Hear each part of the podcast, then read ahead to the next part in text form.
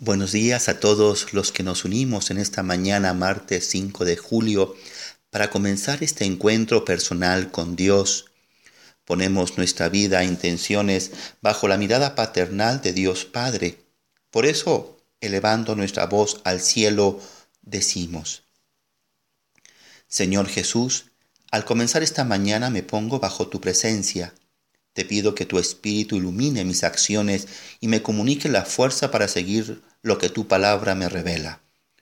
Escucharte y seguirte no es fácil, pero mi disposición es hacer tu voluntad.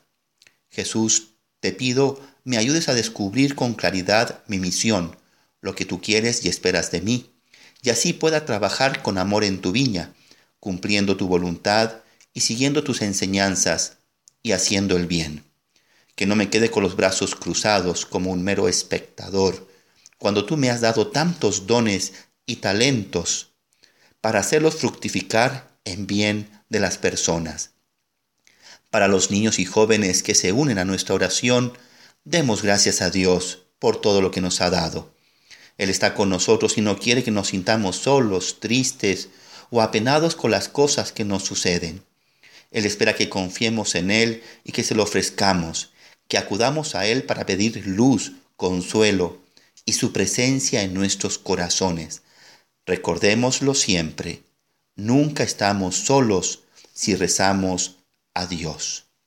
Hoy la palabra del Señor sigue iluminando mi vida. La encontramos en San Mateo capítulo 9 versículos 32 al 38. Ayer fue una mujer que curaste y una niña volvió a la vida gracias a la imposición de tus manos. Hoy, Señor, te llevan a un sordo mudo, poseído por el demonio. Expulsas al demonio y el mudo habla. Nos corroboras que no eres un profeta más o un simple curandero. Todo esto solo lo puede hacer Dios. Eres Dios y hombre verdadero. ¿Cómo no maravillarnos ante estos gestos de amor y misericordia? Nos da confianza que también tienes poder sobre el mal, sobre el demonio.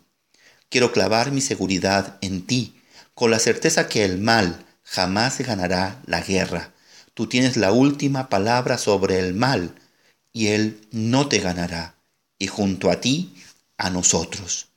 Tenemos la certeza del triunfo. Qué cerrados son los que no creen en ti. En este caso los fariseos, Dicen que expulsas a los demonios con el poder del príncipe de los demonios. Qué contradictorio, qué absurdo, que atacas el mal con el espíritu del mal. Ahí hay una ecuación que no me cuadra. Tú que pasaste haciendo el bien, sanando y curando, estás poseído. No hay peor ciego que no quiera ver. Tu corazón se compadece se estremece al ver a tantas personas confundidas, perdidas. Es que están como ovejas sin pastor. Las ves extenuadas, desamparadas, solas en un mundo tan agresivo y despiadado.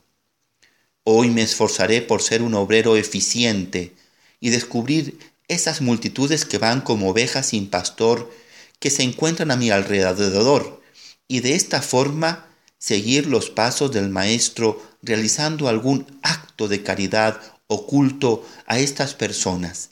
Al mismo tiempo no dejo de pedir para que tú, como dueño de la mies, envíes buenos y dedicados trabajadores a tus campos. Los necesitamos, Señor. Bajo tu mirada llena de amor, pido tu bendición.